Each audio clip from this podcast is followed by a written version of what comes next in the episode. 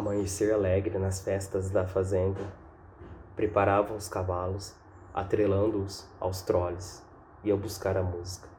O baile desta vez não era de sanfona. O dono era importante. O córrego estranhava ter de refletir tantas gentes e animais, fogueiras, quentão e rapadura. As moças endomingadas valiam-se de Santo Antônio. O céu estava completamente nítido. Cada um esperava sua alegria. Para a maioria, não vinha. O vento a conduzia para outras terras. Às vezes, olhando à toa, vejo passando qualquer coisa branca. É uma alegria sem destino, ou uma estrela morta. O som da música do baile vaga no espaço, ou nossos ouvidos namorados. Distante, o mais longe da memória, a casa velha, o coqueiro solitário. No amanhecer do orvalho moravam os donos do gado.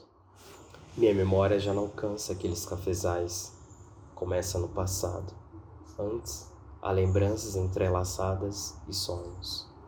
Mesmo se prolongando até lá, vejo esfumaçado. Os sonhos se repetem. Há nuvens no céu. A água do rio terá a mesma medida ou a mesma cor. Sofrerá a água correr, correr sempre, e ter olhos para ver como quiser, ver a estrada azul voar no espaço com uma brisa, e disparar no cavalo branco, sem se importar para onde. Era em algum lugar, numa história de Dona Iria, ou de dentro da chuva. Não havia lua e nem sol, qualquer coisa branca e azulada. Não sei o que estar preso em mim, lembrança fixada em meus olhos.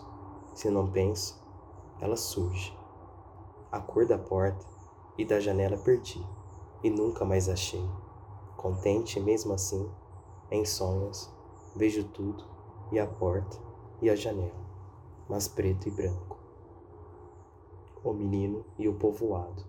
Cândido Portinari, 1958.